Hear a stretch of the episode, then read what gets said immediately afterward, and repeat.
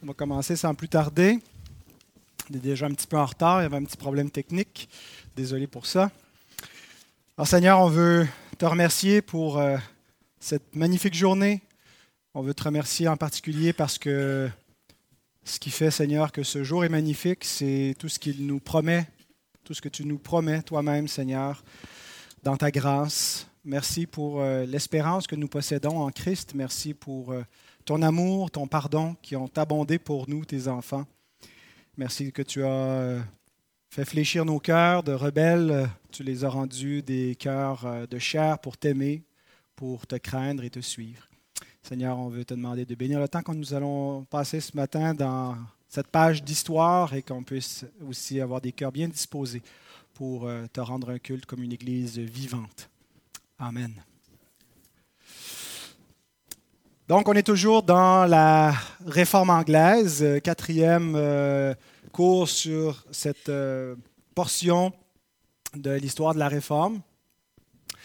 La dernière fois, ben, on a vu, on a complété la, partie qui concernait Henri VIII. La réforme sous Henri VIII était plutôt modeste. ça a été surtout la grande contribution, la séparation d'avec Rome, avec l'acte de suprématie de 1534.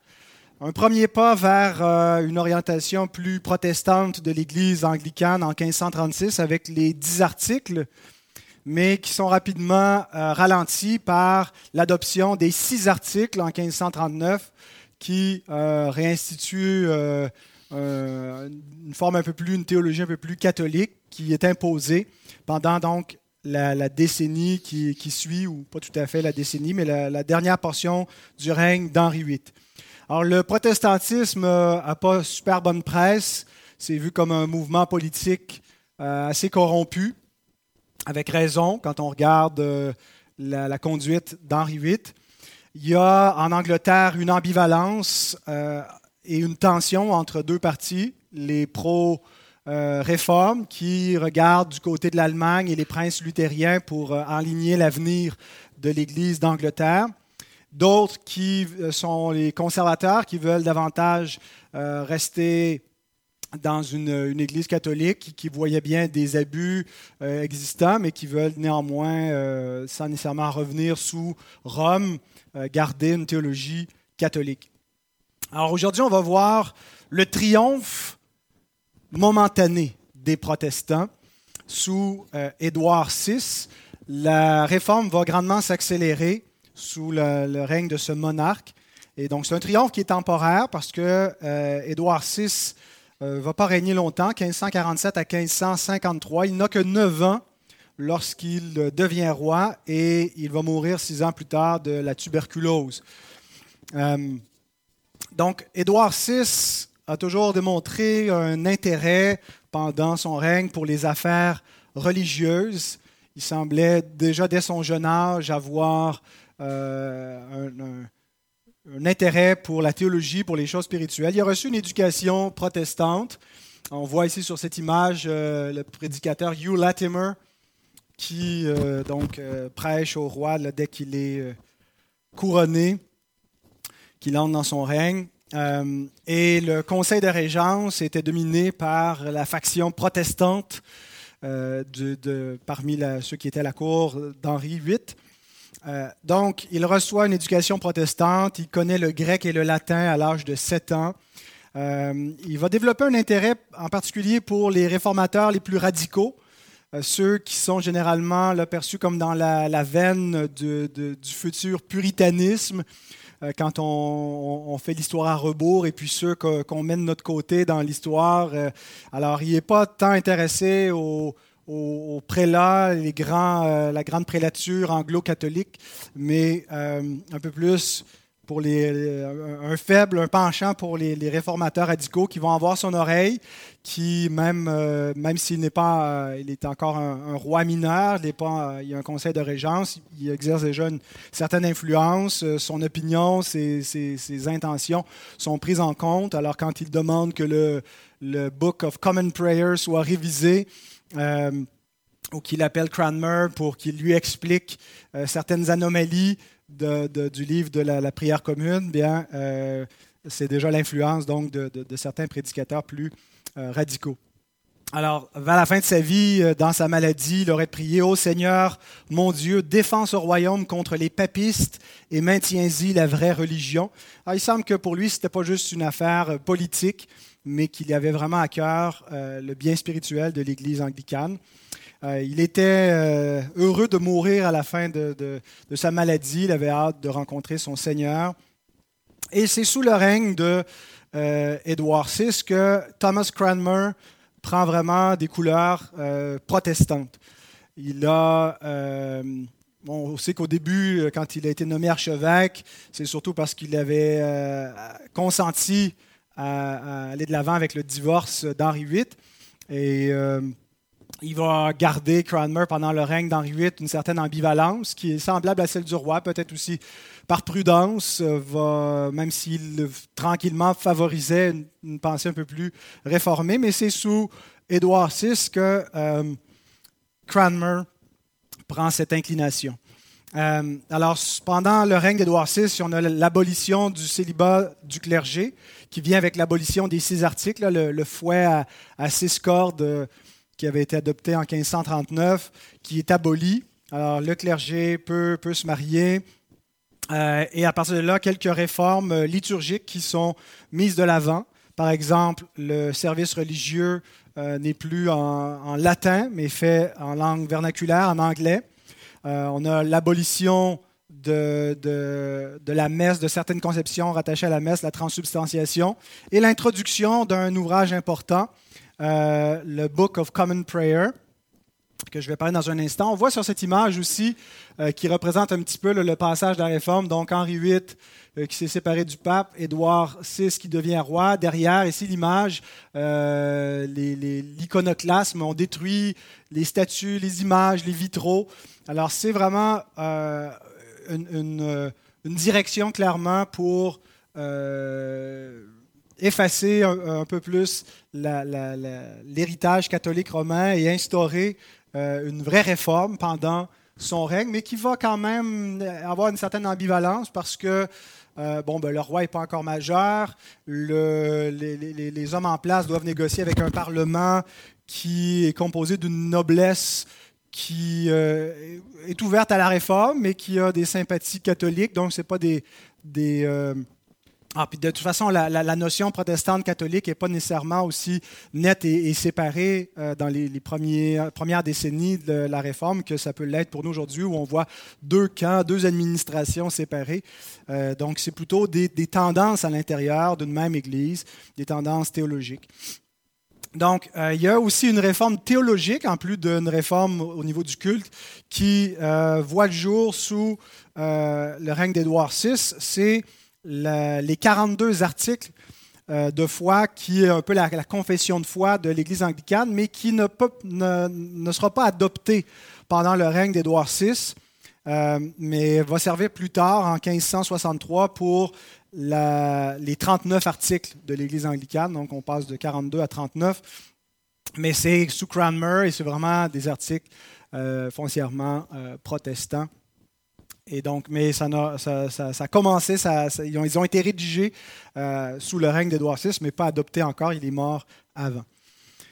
Alors, le, dans euh, les, éléments significatifs pour la réforme édouardienne, il y a en particulier le livre de la prière commune, qui est le, travail principalement de Thomas Cranmer. Alors, si vous ne le reconnaissez pas ici, c'est qu'on euh, l'a vu là, dans les premières icônes, mais euh, quand euh, Henri VIII est mort, il ne s'est plus fait la barbe à partir de, ce jour-là. Il semble qu'il y avait une grande amitié avec, le roi, malgré toutes ses,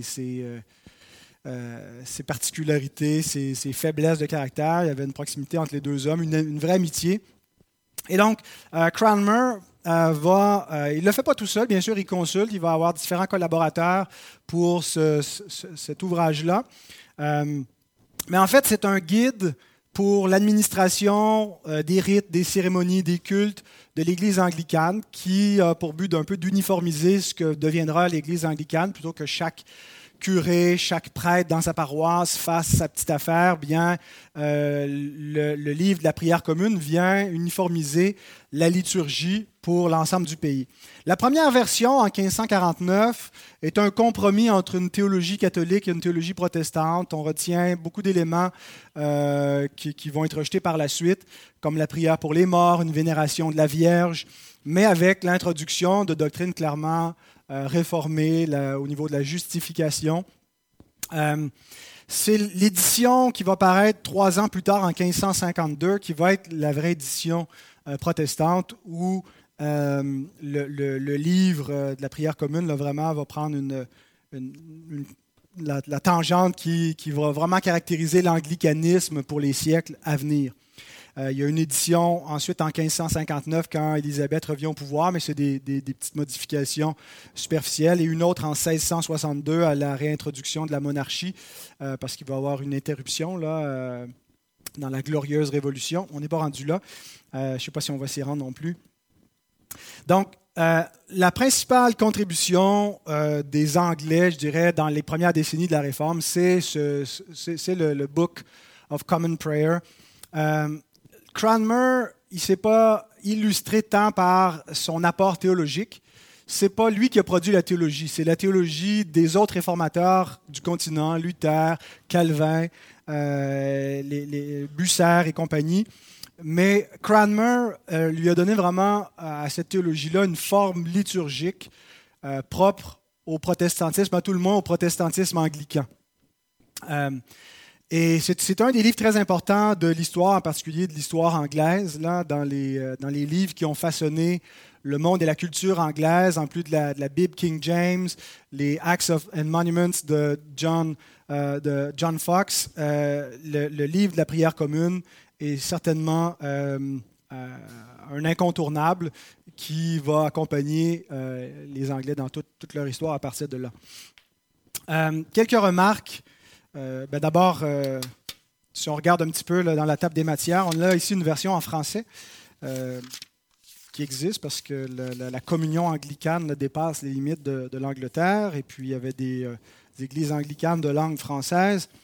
alors, on a des, offices quotidiens, il y a le calendrier liturgique, des prières je peux vous donner un exemple un petit peu, ou dans les euh, des introductions, par exemple, tout dans le calendrier liturgique.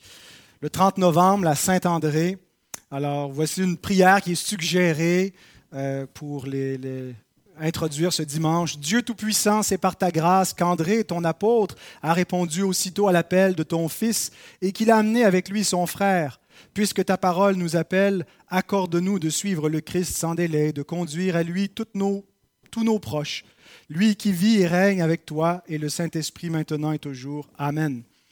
Euh, donc, ce qui, caractérise ce livre aussi, c'est qu'il est rempli d'allusions aux Écritures sans être toujours des citations exactes. Il y a beaucoup de citations des Écritures pour ordonner la liturgie, mais euh, c'est souvent des, allusions, des paraphrases euh, de l'Écriture. Euh, il, y a de belles, il y a une belle prose. Il y a au niveau, de, par exemple, des prières de, repentance. Euh, la litanie majeure, je ne la lirai pas au complet, c'est quand même quelques pages, là, mais Dieu le Père, créateur du ciel et de la terre, et le peuple répond, Aie pitié de nous. Dieu le Fils, rédempteur du monde, aie pitié de nous. Dieu le Saint-Esprit, sanctificateur des croyants, aie pitié de nous. Sainte et bienheureuse Trinité, un seul Dieu, aie pitié de nous. Seigneur Jésus, ne retiens pas nos péchés, ni ceux de nos pères, ne nous rends pas selon nos offenses. Épargne-nous, Seigneur, épargne le péché, le peuple racheté par ton sang précieux. Dans ton amour, protège-nous à jamais. Épargne-nous, Seigneur. Et bon, alors, euh, la liturgie va comme, suit, et donc il y a différentes liturgies qui sont proposées. Euh, c'est bien sûr, ce n'est pas une forme à laquelle on est habitué parce que dans nos milieux évangéliques, on préconise davantage, euh, ben d'abord, on ne veut pas formaliser trop, trop la liturgie. Ça nous paraît trop euh, catholique, probablement. Mais quelques remarques euh, à cet effet-là. il est inévitable d'avoir une liturgie. Si euh, on préfère ne pas réfléchir à la forme liturgique de notre culte et puis y aller un petit peu comme, comme ça vient, ça demeure une liturgie quand même. Euh, et notre liturgie révèle notre théologie. Qu'est-ce qu'on pense de Dieu? Est-ce qu'on pense que Dieu, c'est une personne à qui on rend un culte, euh, qu'on improvise et qu'on y va comme l'impulsion du moment vient? ou est-ce qu'on devrait davantage réfléchir à l'avance et, préparer rigoureusement le culte qu'on va rendre au Dieu saint. Alors, ça, moi, je, ne serais pas nécessairement à l'aise à utiliser le, book, de la, le, livre de la prière commune, mais euh, je pense qu'il y, a un principe ici qui, nous, qui, a été utile euh, et qu'on ne devrait pas nécessairement euh, croire qu'un culte spontané est davantage spirituel et dirigé par le Saint-Esprit qu'un culte qui a été médité à l'avance et même fixé dans un certain rythme liturgique. Le Saint-Esprit peut certainement utiliser cela. Euh, d'ailleurs, ça nous assure une certaine continuité dans l'Église. Jésus a dit, euh, a donné des rites à son Église, entre autres quand il lui donne le repas du Seigneur, il dit Faites ceci en mémoire de moi. Il y a un rituel qui ne peut pas être changé, qui doit être maintenu et qui est nécessaire pour transmettre la foi. C'est ce, que, à quoi sert une tradition. Hein, c'est de transmettre la foi, de maintenir de génération en génération, parce qu'il euh, y a un risque vraiment que si on est toujours en quête de nouveautés, qu'on, se lasse de, de, de, ce qui était là, qu'on va à la longue, euh, après quelques, quelques générations, certainement perdre l'essence de la foi chrétienne. Or, la, liturgie sert en quelque sorte à transmettre la foi, à maintenir ce qui nous a été transmis une fois pour toutes pour le, garder en place. Ça nous met en communion avec ceux qui ont été là avant nous, et qui, parce que la, foi qu'on a a été transmise de, génération en génération. Et donc, ce livre-là, allait puiser dans différents, euh, siècles, euh, en particulier donc à la lumière de, la, Réforme, mais euh, s'inspire de l'Église primitive, de l'Église des pères apostoliques, des, des pères de l'Église, pour, par exemple, quand on récite certains credos. Et donc, on voit que le, culte que l'on rend, ben, ce n'est pas quelque chose qui vient d'être inventé, on est dans une, lignée. il y a une autre grande utilité aussi à avoir une, liturgie, en tout cas à, tout le moins au moment de la réforme anglicane. Euh, ça permet euh, de, de, répandre la réforme. Imaginez, la, la, réforme commence, mais on ne peut pas tout remplacer le staff du jour au lendemain. Euh, les, prêtres catholiques de la veille sont les mêmes prêtres qui demeurent en fonction le lendemain quand l'Église change d'allégeance, n'est plus sous Rome. Alors, ils vont continuer à faire leur homélie, à faire leur, leur rituel.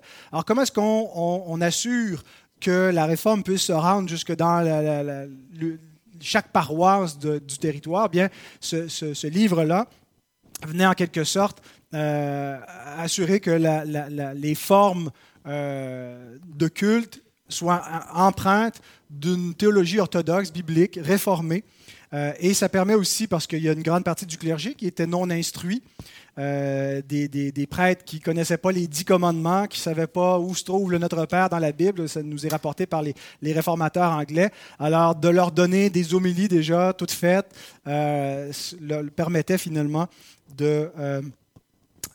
Euh, d'amener la réforme et puis d'avoir dans le, rythme du culte, dans le culte lui-même, dans sa structure, l'évangile qui est présent alors même si on a un, prêtre qui est ignorant ou qui serait catholique dans ses convictions, parce que le, livre est, imposé, euh, on ne pouvait pas continuer à officier comme, euh, ministre anglican sans l'utiliser. Alors ça vient en quelque sorte euh, forcer la réforme.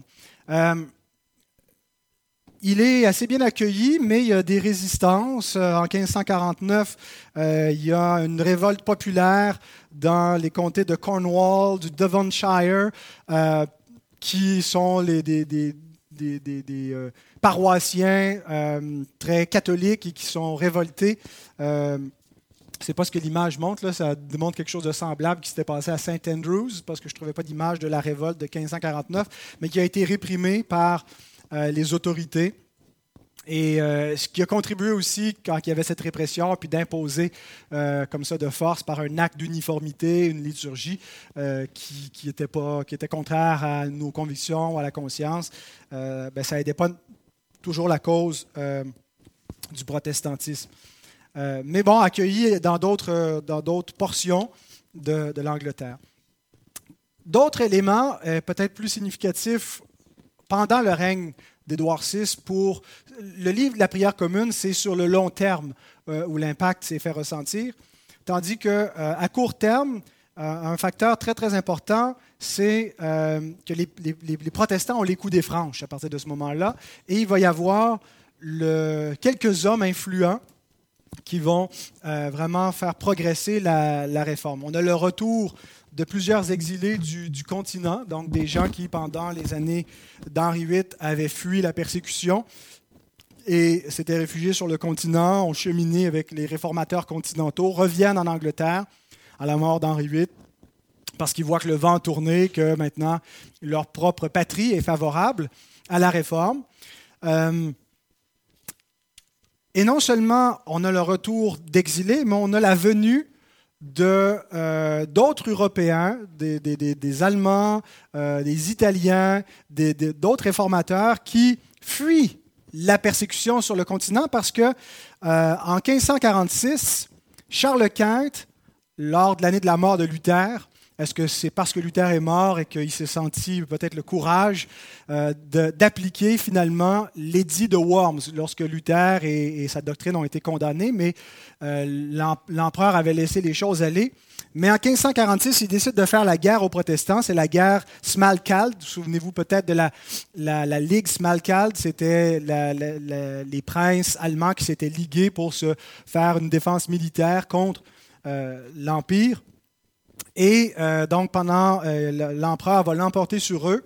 Euh, bon, il va y avoir une résistance qui va continuer, qui va éventuellement se régler par la paix d'Augsbourg en 1555, où chaque prince est libre d'imposer soit le, luthéranisme ou le catholicisme dans son propre territoire. Donc, c'est le, le, chef étatique qui détermine la religion dans, dans les provinces du Saint-Empire.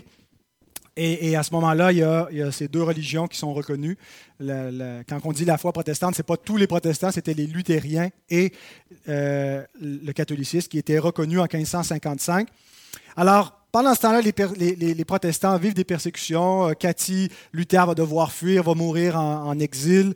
Euh, et ça va amener donc une vague de protestants du continent qui vont venir se réfugier en Angleterre dont euh, Martin Busser, qu'on a vu, réformateur de Strasbourg, euh, qui euh, a passé 25 ans à Strasbourg, est arrivé à Strasbourg en fuyant la persécution et repart de Strasbourg en fuyant la persécution.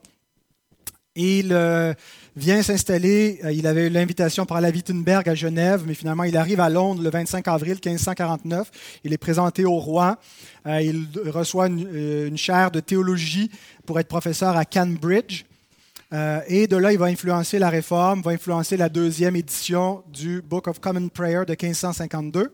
Il y a aussi euh, Pierre Martyr Vermigli, qui est un, réformateur italien qui va cheminer dans différentes grandes villes d'Europe, euh, qui est invité par Cranmer, qui reçoit une chaire de théologie à Oxford, quant à lui.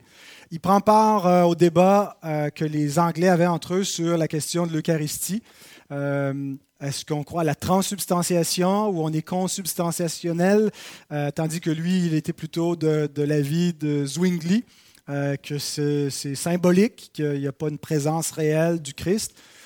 Euh, il y a d'autres personnages aussi, alors, que ces réformateurs, un peu de le haut clergé, anglicans, Cranmer, Hugh Latimer, euh, Nicholas Ridley, Busser, euh, Pierre Martyr Vermigli, doivent faire appel à des, euh, ce que, ce que Carl Truman appelle des thugs, des, des réformateurs qui sont un petit peu des durs à cuire. Il, compare et dit, imaginez que vous êtes dans, une, dans, un, bar et qu'il y a une bataille qui éclate. Alors, qui vous voulez avoir de votre côté? Vous voulez pas avoir juste des hommes de, nuances? Vous voulez avoir des hommes durs qui n'hésiteront pas à prendre une chaise puis assommer leur adversaire ou une bouteille puis leur casser sa tête. Euh, ces hommes-là, si le vent tourne, euh, ils luttent pour leur vie en réalité. Euh, il faut que la réforme puisse s'imposer parce que c'est, ceux, qui vont avoir le pouvoir vont pouvoir mettre à mort les autres en quelque sorte, et puis c'est ce qui va arriver quand que toutes les choses vont se renverser sous Marie Première. Alors il faut recruter des, des, administrateurs efficaces qui vont être capables de faire la job, si, vous comprenez ce que je veux dire, qui vont être capables de, euh, qui seront pas qui vont, qui vont, être un peu des lutteurs dans le caractère, pas, des, pas, des, euh, pas juste des, des Martin Busser et des, des, Jean Calvin, des hommes nuancés, euh, des, des, des, des humanistes qui veulent des, précisions théologiques, intellectuelles, mais des, hommes qui n'ont pas trop de nuances, qui vont pouvoir euh, euh, caricaturer grossièrement les adversaires si c'est nécessaire et faire le travail. Alors, le premier euh, qui est recruté, c'est un certain John Hooper qui s'était réfugié sous le règne d'Henri VIII sur le continent pour fuir la persécution. Puis pendant qu'il est sur le continent, il euh, passe par Strasbourg où il rencontre Busser. Busser le match avec sa, femme. Busser, c'est celui qui euh, matchait beaucoup de réformateurs et il combattait le, célibat du clergé en organisant des, repas de célibataires pour euh, que les gens se marient. Il part de Strasbourg, il s'en va à Zurich où il va rencontrer euh, Bullinger, le successeur de Zwingli. Et c'est là où il adopte des vues radicales pour la réforme. La réforme luthérienne, elle est, radicale au niveau théologique, la justification par la foi seule, mais Luther, dans son esthétique, dans la forme du culte, demeure très conservateur. Il conserve les formes euh, catholiques. Et bon, il y a des raisons pédagogiques à ça. Il sait que la réforme déjà entraîne beaucoup d'instabilité euh, pour les paroissiens. Alors, il ne veut pas tout renverser d'un coup. Il va très progressivement, très lentement avant de changer les formes. Il voit aussi les, extrémistes qui partent dans toutes les directions. Alors, Luther est très prudent. Tandis qu'à Zurich, on a une réforme qui est beaucoup plus radicale. Hein. On détruit les, les vitraux, les images. On a un culte qui est très, très épuré. Euh, qui est très très simple, une liturgie centrée sur la parole, où il n'y a pas des formes complexes, où il n'y a pas d'habits sacerdotaux, puis rien de ça, euh, où on a vraiment une réforme qui est plus euh, visuelle et perceptible. Ce n'est pas juste dans la substance du message, mais c'est dans le véhicule qu'on utilise pour livrer le message. Et donc, Hooper est convaincu de, de cette approche-là. il revient en Angleterre en mai 1549. on fait appel à ses services il revient avec un esprit combatif prêt à combattre non seulement les catholiques, mais les luthériens aussi qui veulent que l'Église anglicane soit plus luthérienne que réformée. Alors il est vraiment le, représentant de l'aile réformée de euh, la, réforme anglaise à, cette époque-là. Euh, il devient aumônier du chancelier Édouard euh, qui est un peu, comme le premier ministre, l'oncle du roi. Euh, il va aider à établir des églises de réfugiés, les églises d'étrangers qui ont leur culte euh, en Angleterre, mais dans des langues, soit en français, soit dans d'autres langues, parce qu'ils sont des réfugiés, comme John Knox va être pasteur d'une église anglaise à Genève. Alors, il, est, aide à établir des églises de réfugiés en Angleterre qui sont euh, sous la supervision de, l'évêque local, mais qui euh, généralement sont beaucoup plus indépendantes et beaucoup plus réformées. Et Hooper veut une église qui ressemble à celle de son ami John Lasky, qui euh, sont des églises épurées, qui n'ont pas toute cette, liturgie complexifiée, mais une liturgie simple, centrée sur la parole. et il y a une controverse importante avec lui, c'est celle sur les vêtements cléricaux. alors, Hooper est invité euh, à cette époque-là, à prêcher devant le roi durant le carême. Euh, il prend position contre euh, ce qui reste de sacerdotalisme dans la, façon d'anticiper, de voir le, rôle du ministre du culte, que ce n'est pas un prêtre, que c'est un ministre de la parole. il s'oppose à certains éléments du livre de la prière commune. on lui offre l'évêché de Gloucester. il peut devenir donc évêque et pour être consacré, ben, il doit être consacré selon les rites d'usage à cette époque-là. Et donc, Hooper euh, ne veut pas être consacré euh, en euh, portant la, robe sacerdotale. Euh, il ne veut pas être appelé Monseigneur, il ne veut pas avoir à raser sa barbe, il ne veut pas avoir l'huile d'onction. Alors, il impose toutes ces conditions, puis il fait un grand cas de cela. Il ne fait pas juste une petite demande en privé, mais euh, il vient, à partir de là, Hooper est vu dans le, reste de l'histoire comme le père du non-conformisme. À chaque fois qu'il va y avoir des actes d'uniformité, il y a l'aile puritaine, c'est les, les non-conformistes qui vont éventuellement sortir de l'Église anglicane parce qu'ils ne veulent pas se conformer aux injonctions qui viennent du roi, qui viennent de l'archevêque euh, de Canterbury, puis de, si vous voulez, de l'establishment de l'Église anglicane, euh, qui est la haute prélature. Donc, les, puritains veulent quelque chose de d'épuré et ils sont non conformistes. Il y en a plusieurs qui vont, qui vont fuir la persécution. Alors, euh, Hooper est, un peu le, premier échantillon de cette mouvance puritaine qui va dominer le règne d'Élisabeth plus tard et euh, qui va. Les puritains atteignent leur apogée au XVIIe siècle avec la confession de Westminster puis la, glorieuse Révolution. Euh, mais donc, ça commence ces deux tendances à l'intérieur de l'Église euh, avec ce, ce conflit-là. Alors, il fait grand cas de cela. Cranmer, Ridley, Busser tentent de le persuader de, de, céder à ses principes. Hooper est inflexible, veut rien savoir. Euh, donc, euh, il est confiné à domicile. Euh, ça ne change rien. Il est emprisonné s'il refuse donc d'accéder, d'être ordonné selon la, la, méthode. Il finit par céder et dans les actes et monuments de John Fox, on rapporte qu'il était menacé de mort s'il refusait. Alors, c'est peut-être là qu'il aurait cédé. Pourquoi un tel affrontement?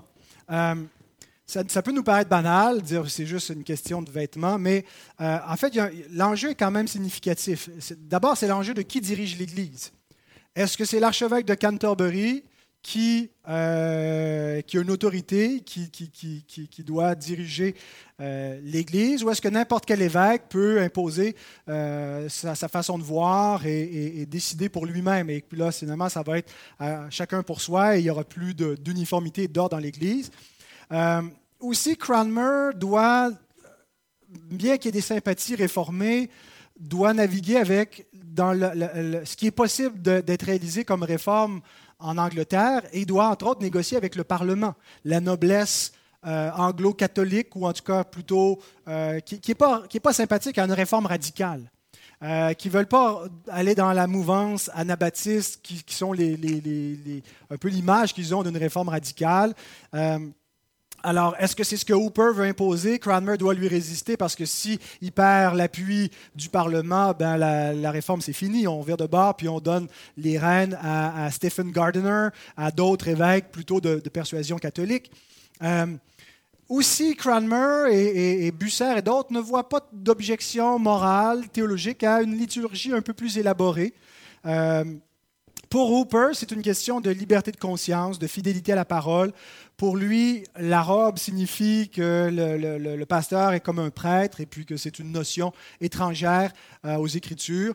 Alors, c'est pour ça qu'il s'y oppose. Alors, ces deux tendances vont, euh, ça incarne en miniature ce qui va caractériser, qui caractérise encore jusqu'à aujourd'hui euh, l'Église anglicane. Il y a le High Church et il y a le Low Church le High Church, c'est l'anglo-catholicisme. Euh, c'est des protestants, mais qui ont des formes liturgiques très, très teintées sur le catholicisme, très axées sur la, tradition. Puis le Low Church, c'est l'aile puritaine. Euh, on a récemment des James Packer, par exemple, qui, euh, ben, qui a quitté l'Église anglicane, mais qui représentait la frange évangélique. Et tout le bloc évangélique dans l'Église anglicane, généralement, s'identifie avec le Low Church. Alors voilà pour le, premier dur à. Le deuxième, c'est John Knox. On va terminer avec lui. Euh, réformateur écossais, mais pendant le règne d'Édouard VI, va avoir une influence non pas en Écosse, mais en Angleterre. Va éventuellement euh, marquer son propre pays parce qu'il va être banni euh, de l'Angleterre par Élisabeth Ier qui appréciera pas son, euh, sa posture sur les femmes. Il, il, publie un, traité où il dénonce le, règne de, toute souveraine comme étant une idolâtrie. Euh, et, il a vécu à la mauvaise époque parce que dans cette décennie, dans cette décennie les, les, souveraines se succèdent en Écosse et en Angleterre. Alors, mais donc, Knox s'y opposait.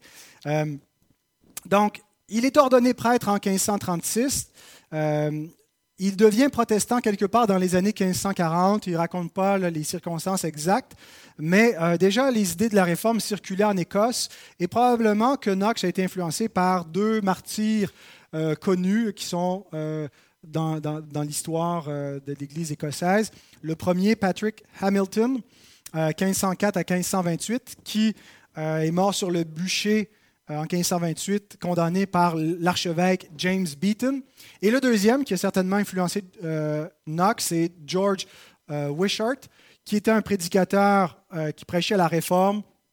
Et Knox se joint à lui dans les années 1540 et il va être son garde du corps. On voit Knox à l'avant qui manie, qui, qui, trimballe une, épée. C'est la, la, Claymore. C'était une grosse épée qui se tenait à deux mains. Ce n'est pas une épée avec laquelle on fait de l'escrime. C'est une épée qui sert à découper l'adversaire. On la brandit de gauche à droite. C'est une, arme très, très brutale. Et euh, Knox avait le, disons, le profil pour être le garde du corps et porter la, mort euh, pour euh, George Wishart.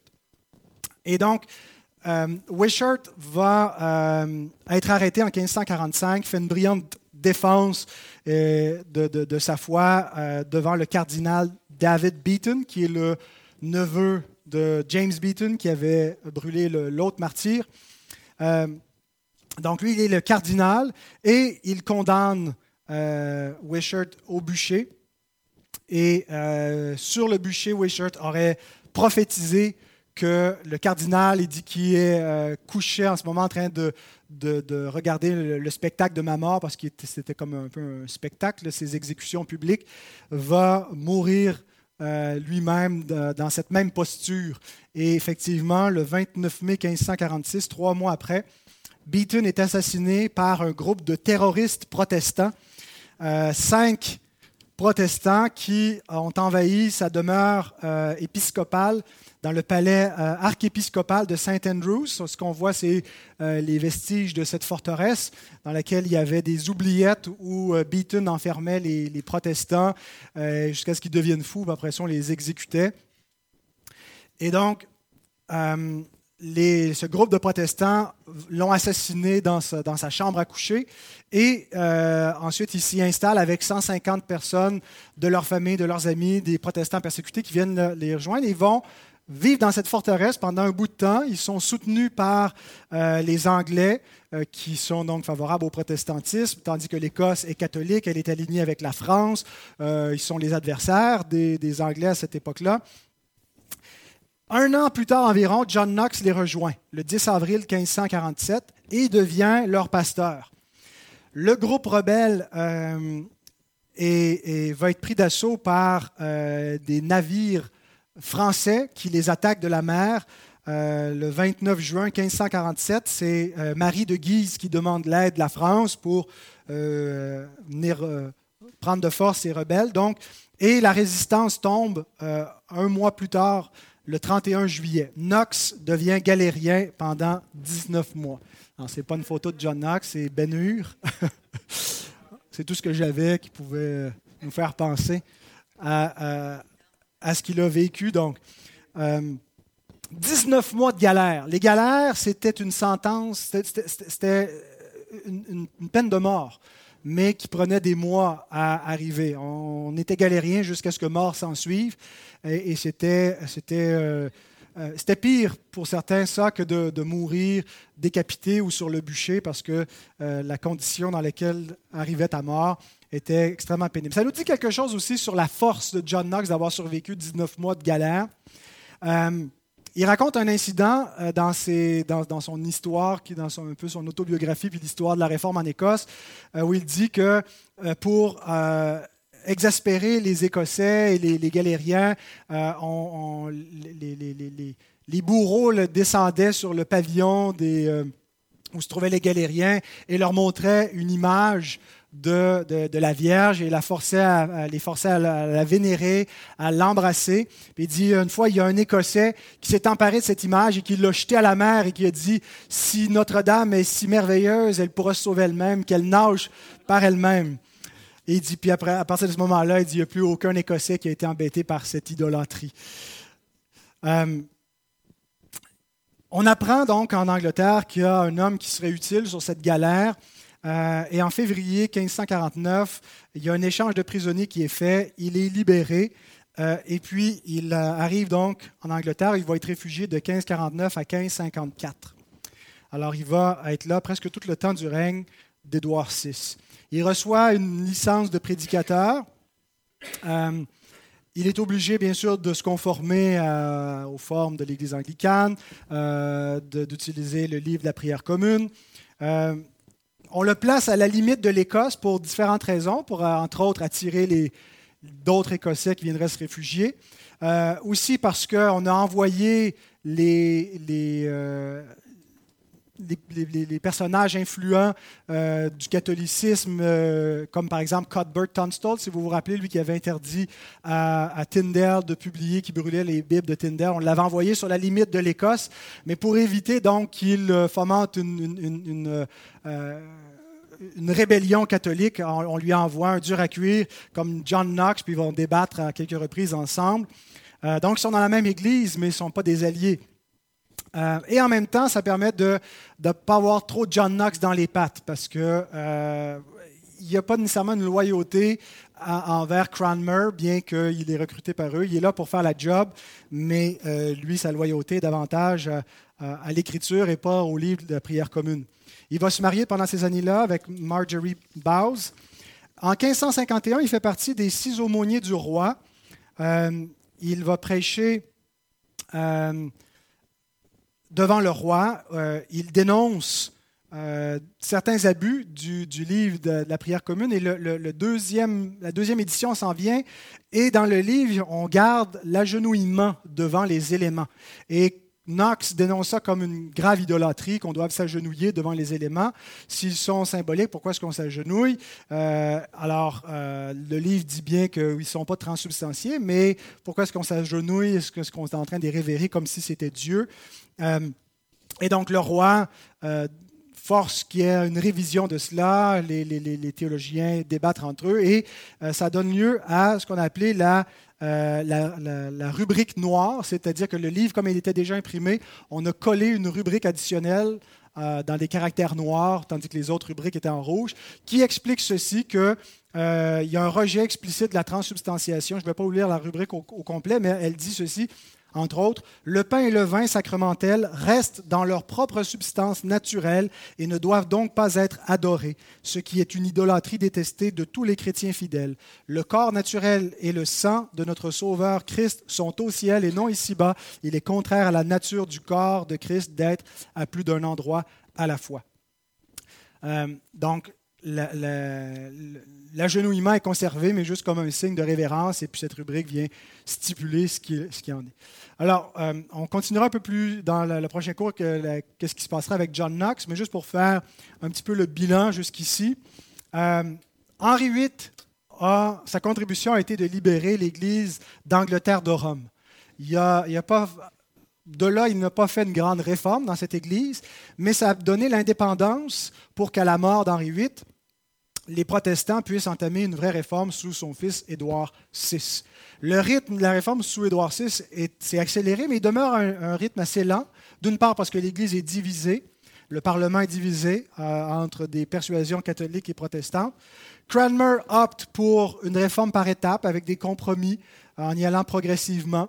Euh, les protestants croyaient probablement aussi avoir le temps, le temps d'achever leur réforme. le roi est jeune, L'avenir est prometteur. On a beaucoup de temps devant nous. On n'a pas raison de se presser. Allons-y par étapes. Mais en janvier 1553, le roi euh, tombe malade et sa maladie va s'empirer durant les mois qui vont suivre. Euh, il meurt le 6 juillet de la même année et il n'y a pas de précautions qui. Euh, ben, il y a des précautions qui ont été prises pour sa succession, mais qui vont faire échec et ça va être un revirement complet pour le camp protestant. C'est ce que nous allons voir dans la prochaine étude.